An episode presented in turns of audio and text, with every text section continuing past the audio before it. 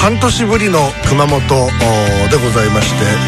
えーこちら FMC 九州新鍋 FMC スタジオから今回お送りしてまいります QIC でありますけれども収録の前に、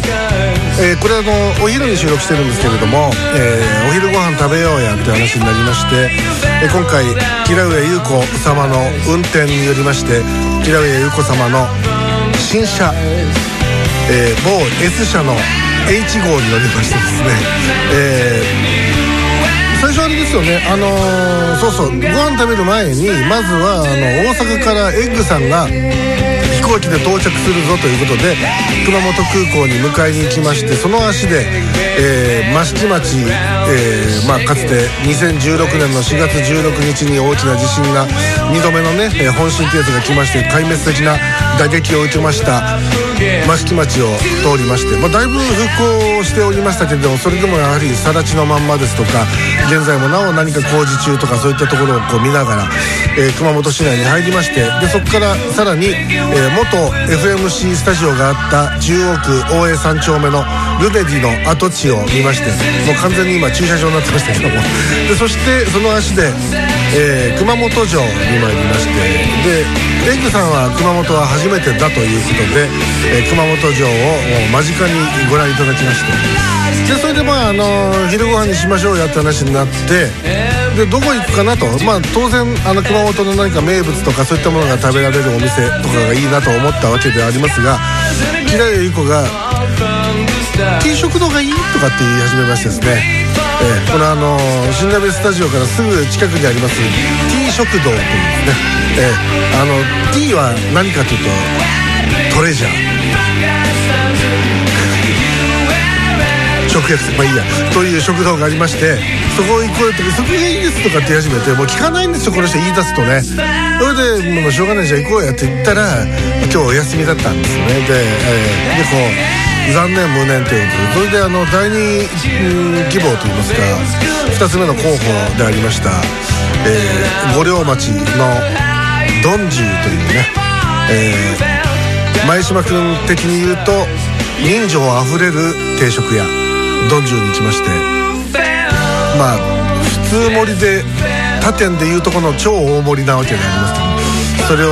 ペロリと平らげまして、えー今スタジオ収録に臨んでおります QIC ケムールインサイダークラブこの番組は FMC 九州、えー新鍋 FMC スタジオからオンデマンド放送で今日もお送りしておりますお相手は私榎木田信也門と今日はじゃあこの人が先ですねはい、キラウエア優子と、そして、えー FMC 関西からこの人ですはい、熊本にやってきました。エッグです。わあ、いらっしゃいませ。お世話になります。どうですかこ。の新鍋 FMC スタジオはボロで しょまあ、それは新しかないですけど。 G- 新大阪の G スタと比較した時はもう運命の差でしょだってまあちっちゃいよな。いやだっていや G- G スタとはあんま変わんないでしょだって G スタの方がもうちょい狭いですよむしろああっちはほらあの次の間があってあのーキッチンーがああるそかこら何畳になるんですあかれ6畳こここはこも6畳あ、じゃあ変わらないってことか。変わんないけどちょっとこっちの方が広い気がするあの畳の寸寸法がちょっと大きいあーそうですねええええということでございまして、ええねまあこれあの収録が終わりましたら今日はこの後お FMC 九州の新年会が行われると食べれねえええええ聞いているわそう、け忘れてたええ。そんなものがあったんだ。ただ、あのー、何ですか、あの、こちらのスタッフの、お皆さんが、軒並み、えーぶっ倒れておりまして、バタバタとねバタバタと倒れておりまして、え、あのー災難だえ、陰性と陽性が入り乱れておりましてですね。ええ、それで、もうどうしようもないということで、もうほぼほぼ、あの、新年会っていうよりは、ただの、あの、でもうまあちうちの、うちうちの飲み会になるんじゃないかというような感じなんですけれどもあのねね。ええ、美味しいものを食べべてもらおうとまあ、エッグさん歓迎会といそうでうすこねとになるかなと思います、はいありがとうございますええもう後ほどあの熊本の名物名物料理については C 枠でお話をしていこうかなと思っていますが、最初のお便りいきましょうこちらは、えー富山県高岡市からいただきました46歳会社員ラジオネーム巨大仏像が怖いいありがとうございます。ありがとうございま。いですすね巨大仏像が怖い、どうですか、おおいくつの方ですかえー、46歳あええよく大仏像だ怖かいら。例えば奈良の大仏仏とかね確かに怖いですね奈良の大仏怖いですかなんかやっぱりあれあれが迫ってきたら怖くないですか動き出したそうらだそうだえ動かなそい。したら動き出したら大体普通の仏像でも怖いと思いますいけどやね。動うん。ね顔とかもよく見たら怖くないですかえいやそんなにこう穏やかなあのお顔をなさってるんじゃないですか。いや老え人形みたいな怖さはないあまあですけど。確かに日本人形とかねうんあそうそうそう聞えく。この間あ人形とのかねーねあの神戸のね兵庫大仏っていうの行ったんですよ。え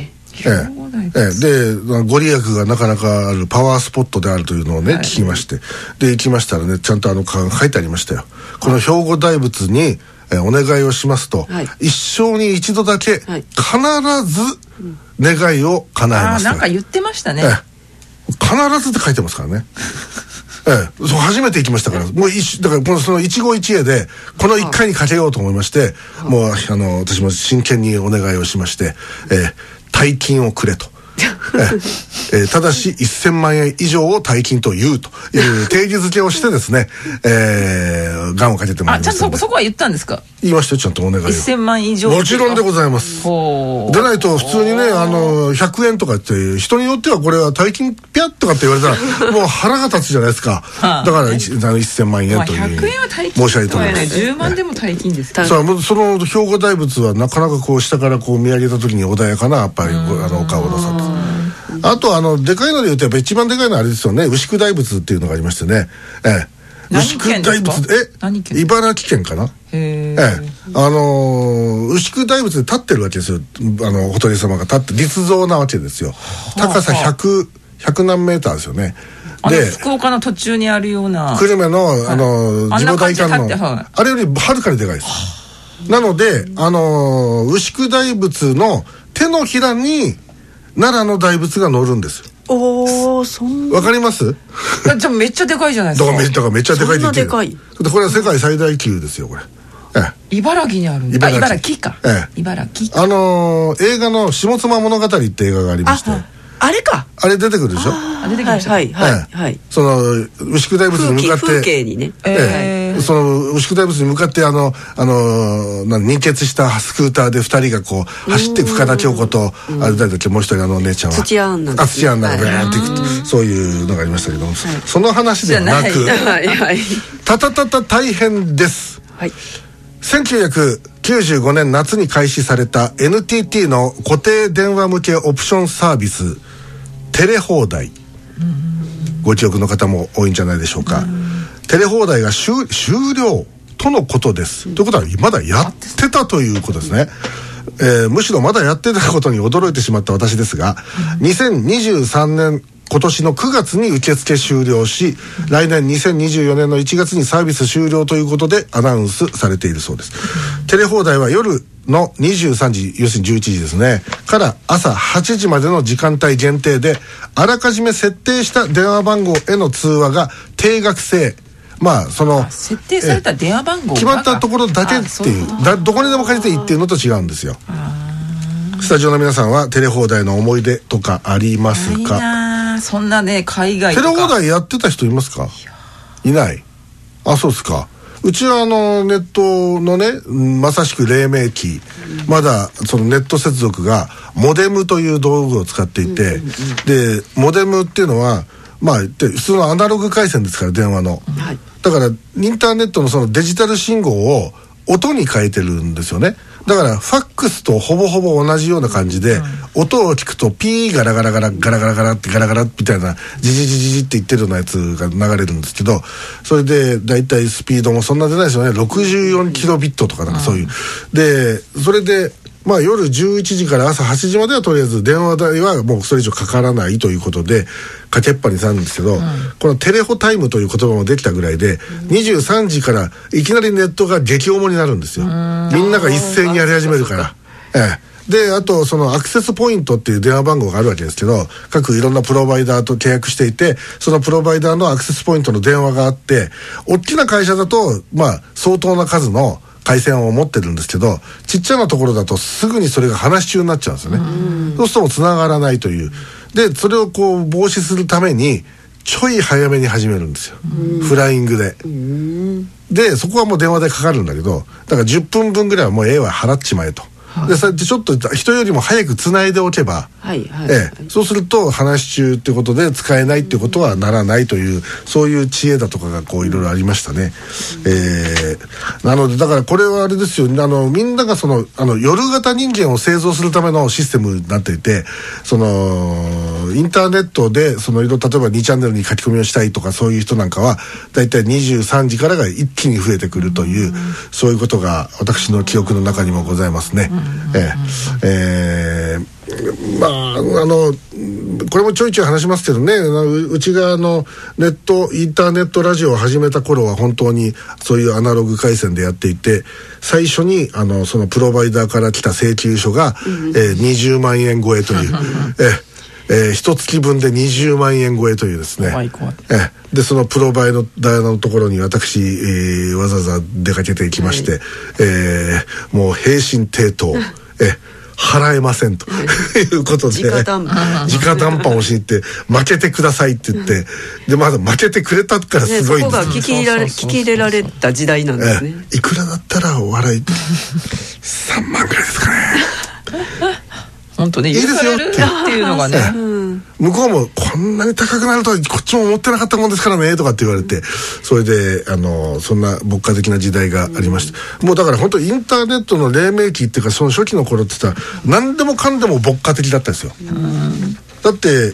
ヤフーとか、はいああいったところヤフージャパンなんかにその要は当時ヤヤフージャパンってディレクトリ方式って言ってそのホームページのそのタイトルとアドレス URL を申し込むと出してくれるわけ向こうが。ででそこにそのあのカテゴリーを決めて例えばグルメサイトとか。その何サイトとかってそのカテゴリーにこうラそのまあい一種の電話帳みたいなもんもんですよねそういうのをこう手動でやってたんですよでうちも FMC でございますつってインターネットラジオでございますつってもう日本にもインターネットラジオができたんですねみたいな感じで返事がすぐ2時間後に来ましたからねええ、あのヤフージャパンでございますこの度はご登録いただきありがとうございます早速あのこちらのあの何そのディレクトリに登録をさせていただきましたまた新しい情報がございましたらとかってでそういうやり取りがしばらくあったりとか、もう今そんなの全くないじゃないですか、でもうグーグルとかツイッターとか問い合わせだってもう一つも返事来ないでしょ特にツイッターなんか全然来ないでし ょ、ええ、問い合わせなんて、なんかそんな夢みたいなことを何言ってんのみたいなね。うんいや特にあのツイッターもねあのちょっと前まではちゃんとこあの回答あったんですよみんなほらリストラしちゃったじゃないですか今回そうそうですね。あやつが、はいあ やつが、はいはいはいええであのななあのイーロン・マスクがはいはいそれであの何の何ていうかそのあの回答とかこ私もちょっと問い合わせてのあるんですけど、あの1週間以内にお答えしますって言うけどもう年明けちゃいましたよねあらら ええそうですね、まあ、みで皆さんはじゃあテレ放題はやったことはないないですねあの携帯電話とかでかけ放題があるじゃないですかもうてあのどんだけでもかけられますとかって、はいはいはいああいうのってのは活用してますいやだって電話でしょ話し合って話いないす話すことないいや俺電話が好きな人いるじゃないですかこう長話すの電がで話すか何時間でも話してられるわいとやかっていう人 LINE とかメールで十分ですよねああそうよっねぽどなんか面倒くさい時はもうなんか何回もやり取りするのならもう電話した方が早いっていうのはあるかもしれんけどああ、あとはあれですかやぶみかなんかを使うといなうんすかやぶやぶみってこうあの手紙をこうあやそれや弓矢の矢につけてパンあと飛そばれすとか あそれそんな昔まで 言ったええ平井さんの場合あれでしょまずのろしからですからねのろしのろしのろしのろしっていうのはあの狼の糞を使うんですよへー狼の糞を燃やすとよく煙が出るのでその上に大きなこういうあのはああの葉っぱとかであの煙を一旦カットするんですよでこう煙を出したりカットしたりでそれでそのな内容を伝えるというのへがーのろしですよねええーやっぱそういう普そ段んかならのはしてない会社休みますとかってのろしでこ う だから会社のだあっての私上会司社が休んでないっすもんうん木田さんまた休むって言っとるよみたいな私無遅し刻かもなんで毎回毎回無欠席のろしかねえとかって言ってそういう、ええそうこれであれでしょ熊本のあの今もう年中年がら年中けぶってるのはそれでしょなんかあの空気が 違うでしょやっぱこっち来ると本当たまりますよまあまあ近いからですね向こうにアジアにいやいやだからそのまあ大阪とかって大都会で空気悪いイメージあるじゃないですか、これ今外あの見えるんですけど、はい青空じゃないんですよね。日は差してんですよ、はい薄日差してんですけど、なんかこうく薄曇りでしょ、はいこれがこれがあの塩霧っていうやつで、はいこれがあのあれですよ中国から上海とかあの辺りから漂ってきてる煙ですこれ、ああ、ええはい。だからこれ相当な公害なんですけど、そう車とかいその汚れたりしますもんね PM2. なんたらとか、そういうやつの類黄砂とか、そういうそうそういう交差もありますねええ熊本に交差っていうところがありますけどね、のええ年じゃないです。ええあの工藤静香がねあの交差にあそうそう私交差ってねその歌で知ったんですよあそうですか、はいああ、はいはいええでもその交差じゃないですよね熊本はねか漢字がええ、あの甲羅の方にあの「さ」っていうあの佐賀県の酒酒屋さんの「さ」って書くんですけどあそうそうなんいうですかそういう地名がありまあしりてます交差ええ、その黄砂町で風に吹かれることを歌った歌が黄砂に吹かれてって いう交差にえー失礼しました続いてのお便りは 大阪府う藤井寺市38歳主婦ラジオネーム卵あ温泉卵かけご飯ありがとうございますあそう今日言うの忘れてましたななんですか今日ビギナー高いですあぜみんな全初心初心者全員全員あ素晴らしいあのはあの初採用だけを今回あすごいええあおめでとうございますビギナー大会おめでとうございますやよってまろしすくこれからもえー初めて投稿いたしますありがとうございます昨年夏の参院選の際にミッドナイト前島にはまりあそういうはかパタまーるンよかねはまるはまるそういうパターンか、はい以降以後 FMC の全番組にはまっておりますありがとうございます全番組にはまるってこととはいうことはみ日韓とかでしょえいやこう西や東だいや上田とかも聞いてるわけですか ねましてや聞いて平るでしょ上優子のいいんじゃないです帯かに短したすきに流しとかも聞いてるんです聞いよてるじゃないですもちろんそうじゃないですかかありがとうございます温泉温そうっ泉すか卵さん僕聞いてないですよ さてお餅をどうやって食べるかうんというアンケートがありましてはい堂々の1位はい砂糖醤油美味しいですね、砂糖醤油ね確かに簡単ですもんねねはいついでに、醤油醤油はたただ醤油にまぶすってことですかそだれかと らだからも醤油ちょっとちょんちょんとつけんじゃない醤油を醤油オンリー醤油オンリー俺もどっちででも醤油オンリーが今は多いですよえそれってどういう食べ方ですか醤油オンリーってでもしもうしあのあなた刺身食べるときに醤油いでつやけいませんや違うかあのたそれは私の醤油餅っていうのは、はいあの焼いた餅をはいべっちゃんこにするんですよ、はで、そこにあのしせんあの醤油を全部にまぶすんですよそしはてい海苔で巻く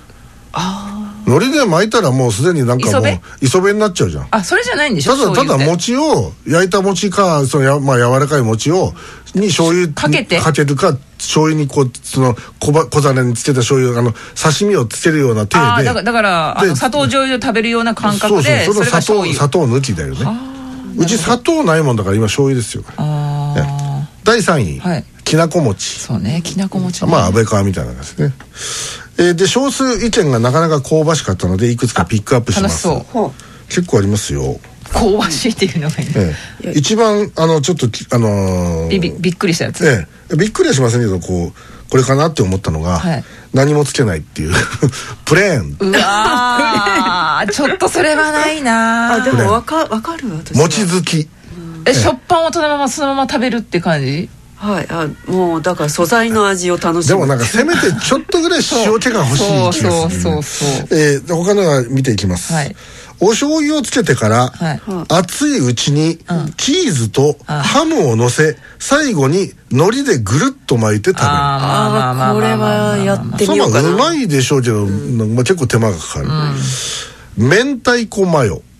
ああ明太子それマもヨつけて食べるんですかね塗るのかどうかしあらわかんないですけどねバター醤油にあー海苔あーまあそれはもう今そうですねでサラダ油で焼いてから醤油を塗るとはだからサラダ油だから周りがちょっとカリッとするんじゃないですかちょっとあはあええ、うん、サラダ一番みたいにしたんじゃないですか これよくわかんないですよねキャベツ餅なんすか何キャベツ餅って餅にキャベツをこう巻くのかなロールキャベツの手ですかねいやなんだろうそれ気になりますねキャベツ餅続いてトロン玉餅何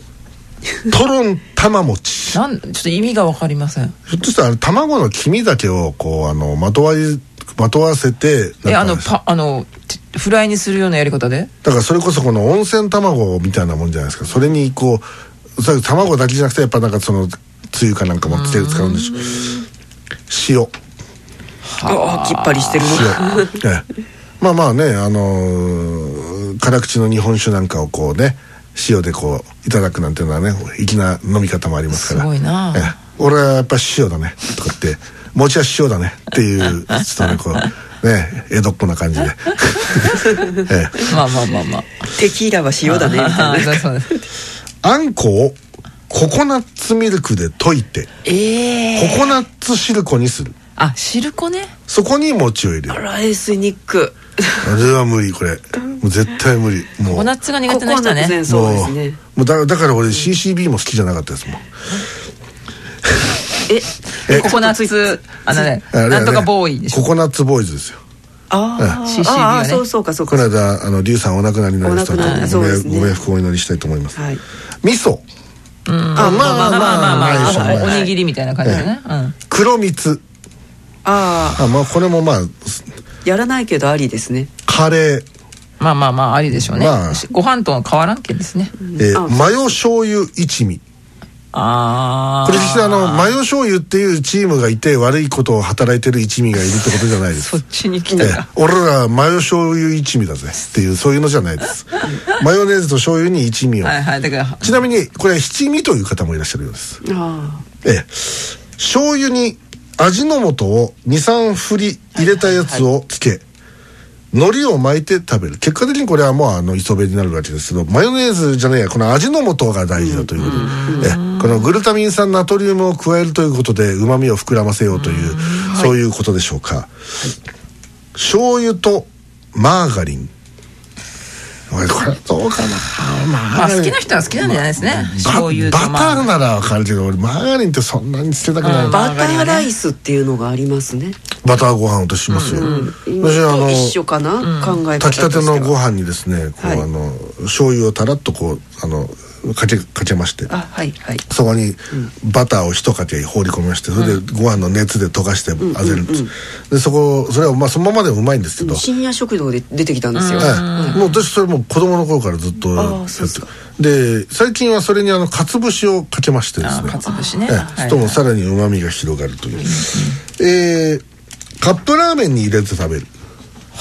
これありあります私やってますねあの例えばどん兵衛だとかにあありますよねええ力うどどんんどん兵衛ははうどんですよねまあそばの時もあります私なな別にそばどっちでもいいです、力あうどんのカッってあプりヌますードルに入れるってわけじゃないですカよップねヌードルに入れたこともありますマジはい全然ありますよ問題ないですよはいえー、くるみをすり鉢ですって、醤油砂糖だし汁で緩めたものこれなんかあのあれあのそうめんのあのやつとかで使ったりしますね上品なねええでもまあうまいでしょう納豆別に納豆餅はそんな珍しくはないですねあそりゃそう納です豆ね餅納豆餅好きポン酢おろし大根ああいいねそうらしいまあ大根のジアスターゼが餅の消化をまああのな促進んするかあの揚げ出し餅みたいな感じのイメージあそうちょっと違うかあー揚げ出し餅ってありますもんね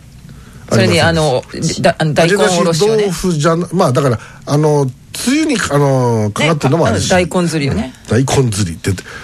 あのこの人はあれですよ大根ずりというんですよわあかりおろましすとかずりとかああーそうそうか大根おろしのことなんですそうええ大根ずり大根大根ずり怖いですね、え え恐怖大根ずり、ええ知らんけど主演キラウエユ子知らんけど全米が新刊大根ずり大根ずり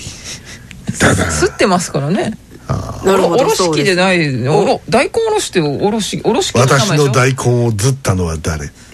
いやいや近日公お開おろしですわやっぱ大根おろしはい まあまあ、おろしなんかそんな感じですよ。どうですかなんか他に変わった食べ物と食べ方とかなんかありますかなんか餅の。いやーもう揚げちゃうっていうのがあり味ま餅にする人はいますね。で、あの、カリカリに揚げる人と、あとちょうどこう、なんですか、中がこう、あの、柔らかい感じになるやつとか、ありますよね。ええ。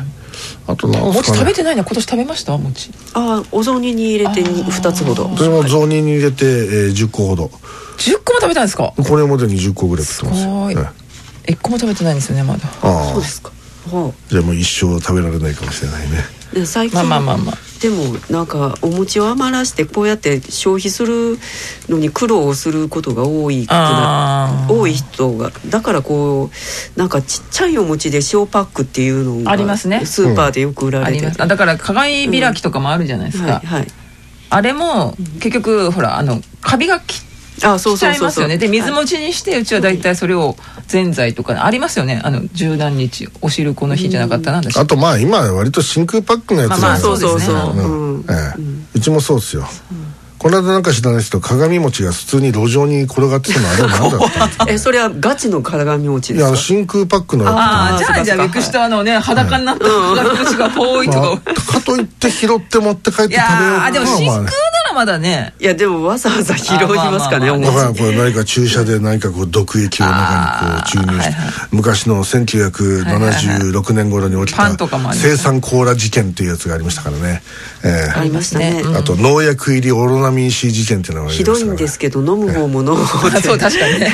いやこれ言ったら本当被害者そうなんでがす気よあれの毒なんですけどあれ生産コーラ事件って、はい若い人分かんないでしょうけど電話ボックスとかに置いてあるわけですよそうね飲む方も飲む方ですよね確かにうんそれでちょっと、怖いよねちょっと空いてんだねしかうもんそう怖いね言っちゃっていいのか悪いのかちょっといやいやでもそれは飲む方も飲む方だなってオロナミン C もあれはパキパキっていうのが空いてたんだよねあー今はさスポンって抜くやつじゃんあれスポンって抜くやつはその農薬入りその毒入りオロナミン C 事件が起きたんで、あそれに変わったわけですそう一斉に変えたんですよあれあ開けたのら絶対わかるってやつそう二度と蓋ができないっていう、そういうそういうやつですよね、えー、餅から全然離れちゃいま した皆さんはどんなねお正月を今回お過ごしお過ごしになったんでしょうか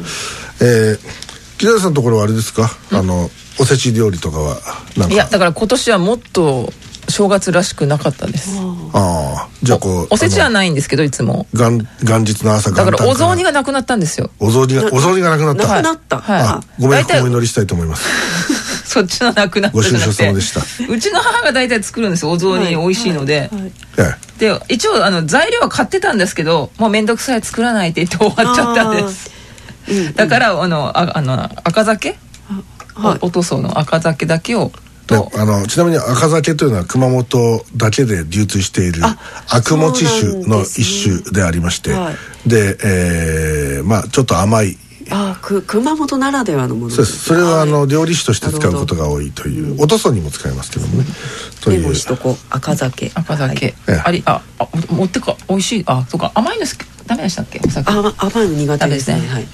いや美味しい美味しいうん美味しいあ甘いですかこの赤酒赤酒って甘いんですあ甘いであそうですかみりんっぽいですねあ昔あのに熊本では日本酒が作れなかったんです気候風土の関係であそうですかでその悪餅酒というその作り方だとできたので赤酒があったんですけど、明治以降式醸造といってですね、えーその醸造する工場全体を、まあ、冷房で冷却してお酒を作るというのが熊本県の随陽酒造というとこから始まりましてで冷房の技術が出来上がってからできたってことですそれまでは氷をぶち込んでましたあはいはい、でも現在もあの氷をぶち込んで作ってるのは日本で自然にお酒を作るという部分では、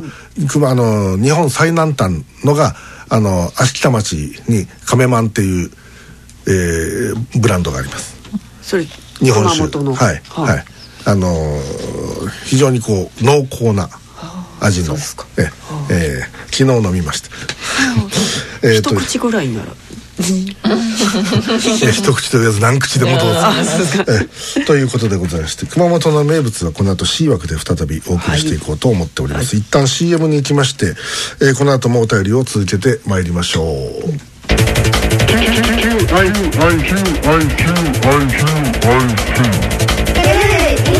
クラブメタンフェタミンアンフェタミンそしてカフェインにガラナエキス天然酵母黒酢をぎゅっと閉じ込めた究極のエナジーカプセルネガオの目覚め玉のご案内です仕事が立て込んでどうしても休めないあなた夜の生活をレベルアップしたいあなたそんなあなたにおすすめネガオの目覚め玉ご愛用の皆さんの喜びの声をお聞きくださいいやーまさかこの年になって一晩中できるなんて思ってもみなかったですよ一粒飲んだら感度が全然違うんですおすすめですこれを飲んでるおかげでねもう元気バリバリだよいやもうなんか毎日ねやる気に満ち溢れちゃうんだよねもうこれがないと俺生きていけないなあのアスカさんもこっそり愛用している究極のエナジーカプセルネガオの目覚め玉24時間どころか48時間連続でも問題なく戦い続けられる究極のパワーを実感してくださいご注文は今すぐ